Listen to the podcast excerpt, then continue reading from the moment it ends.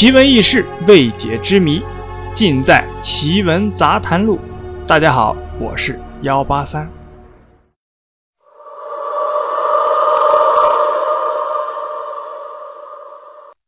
他自称是杀人狂魔，在夜深人静时分，他将魔爪伸向那些深夜未归的女青年，在引诱女青年与其发生性关系后。再将女青年一一掐死。十四名女青年在与其温存过后，均丧命其手。他是一名公司的经理，可他自称超过电影《沉默的羔羊》中的那个杀人医生，而他心灵的扭曲，则源自他所认为的是女人毁了他一生，让他坐牢。他要疯狂地报复女性，为了转移警方视线，他身着铁路制服。每次作案后，他都要将自己留在现场的痕迹清除干净。最终，还是一名女人，一名侥幸逃脱魔掌的女人，将他又一次推向法律之剑。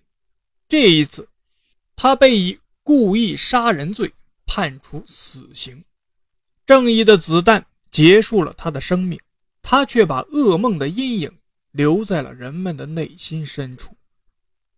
一九九零年八月二十七日，四十六岁的郭龙海结束了七年的牢狱生活，走出了监狱的大门。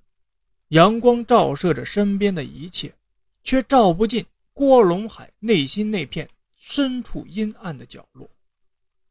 七年，他时时刻刻记挂着那个女人，那个毁了他前途的女人。那已经是很久以前的事儿了。一九六八年，郭龙海随父亲来到了都匀。中学毕业后，他进了一家工厂。和所有新来的工人一样，郭龙海把身心全部扑在向老工人讨教技术上。时光悠悠，转眼。郭龙海也成了一名技术熟练的老工人，他就开始留意起身边的人。一个新来的年轻女工，叫小娇，引起了他的注意。他发现啊，这名女工和厂里的一名已婚的老工人关系十分的暧昧。有一天夜里，厂里组织看电影，散场后，郭龙海悄悄地跟在这名女工的身后，女工。和那名工人双双进入了一个废弃的车间，里面接下来发生的一切让郭龙海打起了如意算盘。他没有继续偷窥下去，而是径直来到了女工宿舍。夜越来越深，郭龙海终于看见这名女工独自返回的身影。他将所见到的一切和盘托出，看着女工。惊恐羞愤的眼神，郭龙海扑了上来。他承诺保守秘密，但要女工以身体作为代价。那天夜里，郭龙海占有了这名女工。虽然郭龙海已经有了一个温柔贤惠的妻子，但他一直与这名女工保持着特殊的关系。一方以付出身体为代价，来保持名声的清白。一方则在欲望满足的条件下守口如瓶，双方暂时达到了一种均衡，直到另一个男人的出现，才将这种均衡打破。一九八三年，厂里分来了一个大学生，这个大学生在厂里和郭龙海的关系啊比较好，他数次告诉郭龙海自己想追求这名女工，请郭龙海出点主意。做贼心虚的郭龙海，找其他的话题啊，就给敷衍过去了。有一天，两人喝酒的时候，趁着酒劲儿，郭龙海将有关自己和这名女工的所有的事情全都抖了出来。惊悉此事，大学生报告给了保卫科。真相大白，女工哭诉自己屈辱的遭遇。当年十二月十四日，郭龙海因犯强奸罪。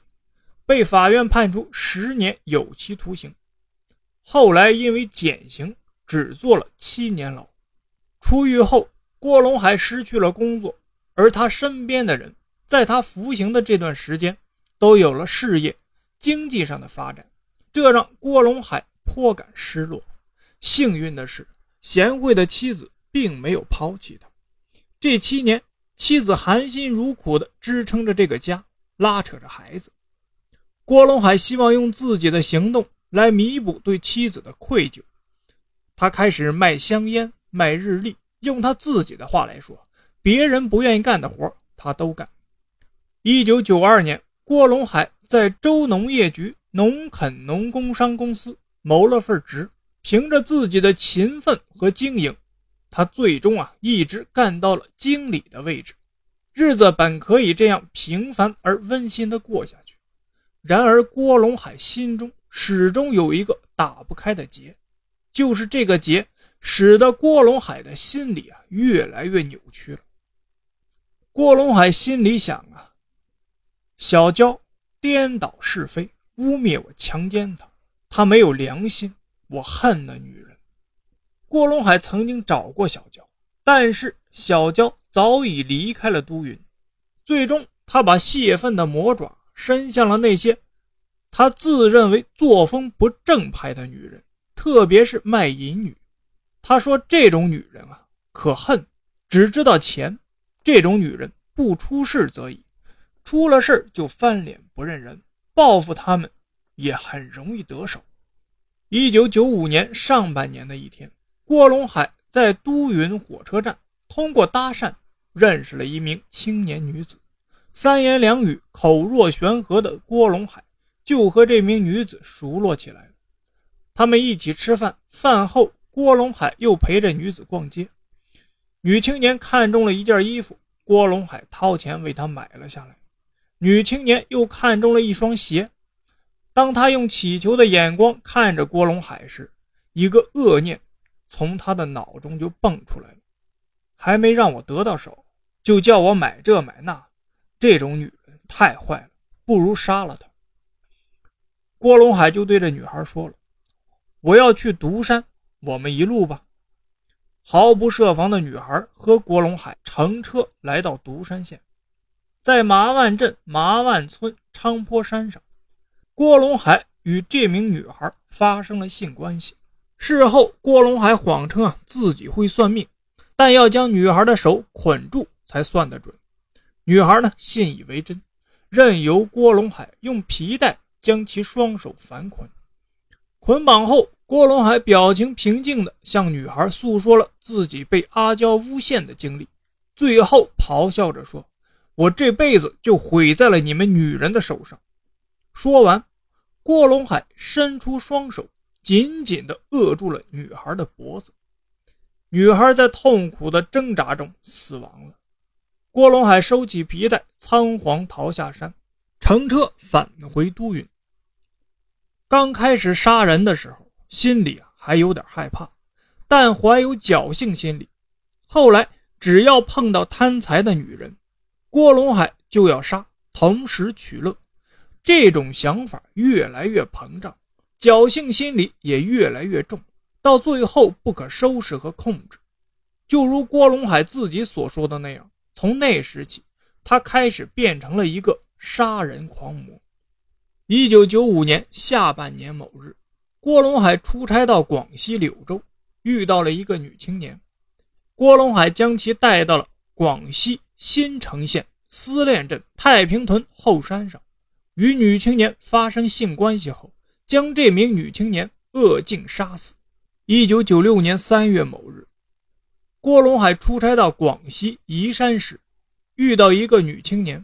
第二天，郭龙海将这名女青年从宜山带到河池市东江镇大汶屯上坤洞山上，与女青年发生性关系后，将其杀死。有了三次在外地杀人的经历。郭龙海的胆子是越来越大了。这之后，郭龙海在都匀频频作案，将魔爪伸向那些他自认为是三陪小姐的女孩。一名女学生因精神失常，在街上到处拉人说话，被郭龙海瞄上，他将女学生带到火车站后山上，与这名女学生发生性关系后，将其掐死。两千年五月十五日凌晨，郭龙海将某学校学生小文带到黔南州政府办公大楼西侧凉亭边上，想与小文发生性关系，遭到小文的拒绝。在小文喊叫的时候，郭龙海用双手掐住了小文的脖子，致其昏迷。郭龙海以为小文已经死了，便将小文移至到附近的一个水沟边上。后来，小文被人发现，送到医院，但是因为抢救无效而死亡了。这是郭龙海系列作案中唯一一位没有与郭龙海发生性关系的女孩。频频发生的凶杀案引起了。都匀市警方的高度重视，法医贾国平、王兆明、莫壮超多次和刑侦人员初勘现场。虽然有尸体已经腐烂了，甚至成白骨化，但大多数受害人都有一个共同的特点：下身裸露，脱下的衣服摆放整齐，死前曾有性行为。法医们在现场提取物品。收集所有检验的资料，对所提取的物证反复检验，并根据现场资料，把相同的情况的案件集中对比分析，寻求答案。法医艰苦细致的工作终于得出了线索，警方据此将案件列为系列强奸杀人案，决定成立专案组，全面开展侦查工作。都匀市局副局长。和刑侦大队大队长带着刑警们到各监狱重点排查有前科的嫌疑人，并多次到火车站等卖淫女集中的地方进行蹲点守候。由于没有目击证人，警方侦查的工作难度可想而知。就在山重水复疑无路之际，一名从郭龙海魔爪侥幸逃生的女子为侦破工作打开了突破口。二零零一年十一月二十六日凌晨一点，二十七岁的小燕在都匀火车站长途客车售票点附近和一名机动三轮车驾驶员啊闲聊。一个中年男子从大桥方向走过来，他主动和小燕打招呼：“这几天你怎么没去麻将馆打麻将？”看着这名穿铁路制服的男子，小燕觉得似乎在麻将馆里见过，于是。两人闲谈起来，这个男人就是郭龙海。我打麻将赢了点钱，我住在二段区，到我家去玩去。郭龙海发出了邀请，小燕没说什么，就和郭龙海上路了。路上，郭龙海自称已和老婆离婚，现在啊租房住。为了不让房东发现呢，要带小燕从后门进去。听郭龙海说的在理，小燕和郭龙海到了火车站后山，发现情形不对。小燕忙问怎么回事，一路谈笑风生的郭龙海终于露出了狰狞的面目：“你上当了，快把裤子脱了！你别想得逞，除非你整死我。有人见我和你在一起，你也跑不脱。”小燕一边说着，一边想着如何脱身。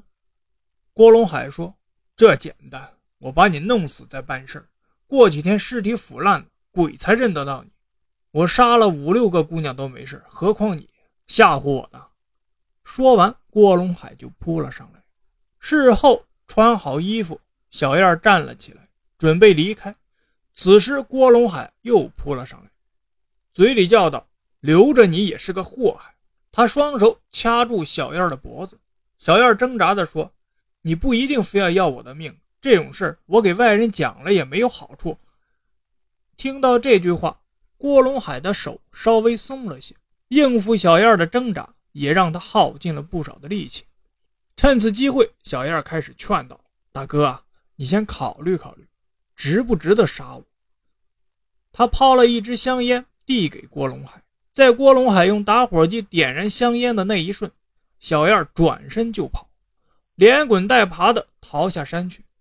等郭龙海反应过来的时候，小燕的身影已经被夜色淹没了。第二天，小燕和朋友啊喝酒时谈到了虎口脱险的遭遇。这一情况立即就反馈到了专案组。专案组详细询问了小燕的情况。由于啊，他只能大概描述出郭龙海的长相，侦破工作仍然没有多大的进展。但有了一名幸存者，破案的把握又多增了一分。专案组根据小燕的描述，继续排查嫌疑人。从马尾到贵定，警方共排查了二十五到三十岁的男性七千余人。二零零一年五月，广汇派出所所长王朝平。也就是原刑侦大队副队长，突然接到了小燕打来的传呼，称发现了嫌疑人。民警迅速赶到现场，在街上就将郭龙海给抓获了。为了一次性突破郭龙海的心理防线，五月八日开始，警方陆续将法医精心保存的六份从被害人身上提取的遗留物以及郭龙海的血样送到省里。及公安部进行 DNA 遗传基因检测，公安部认定五份检测材料与郭龙海的 DNA 完全吻合。另一边，审讯工作也开始紧锣密鼓地进行着。审讯室中，左亚卫张月全亲自主审郭龙海。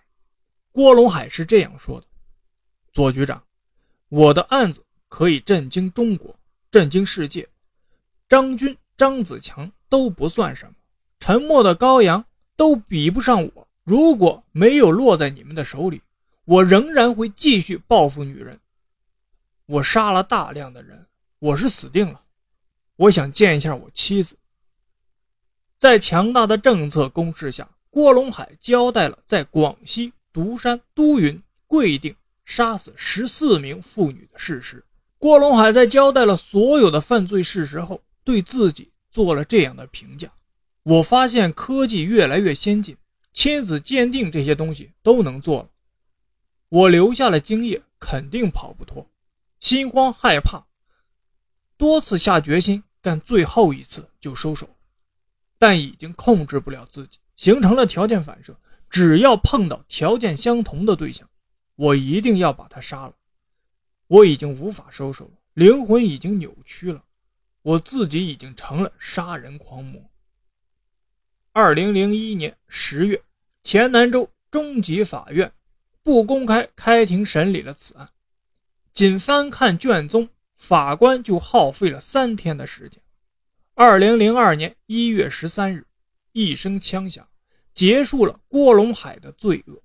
这个杀人狂魔最后的请求是：我想再看看我妻子。好了。故事啊就是这样，您呢信则有，不信则无。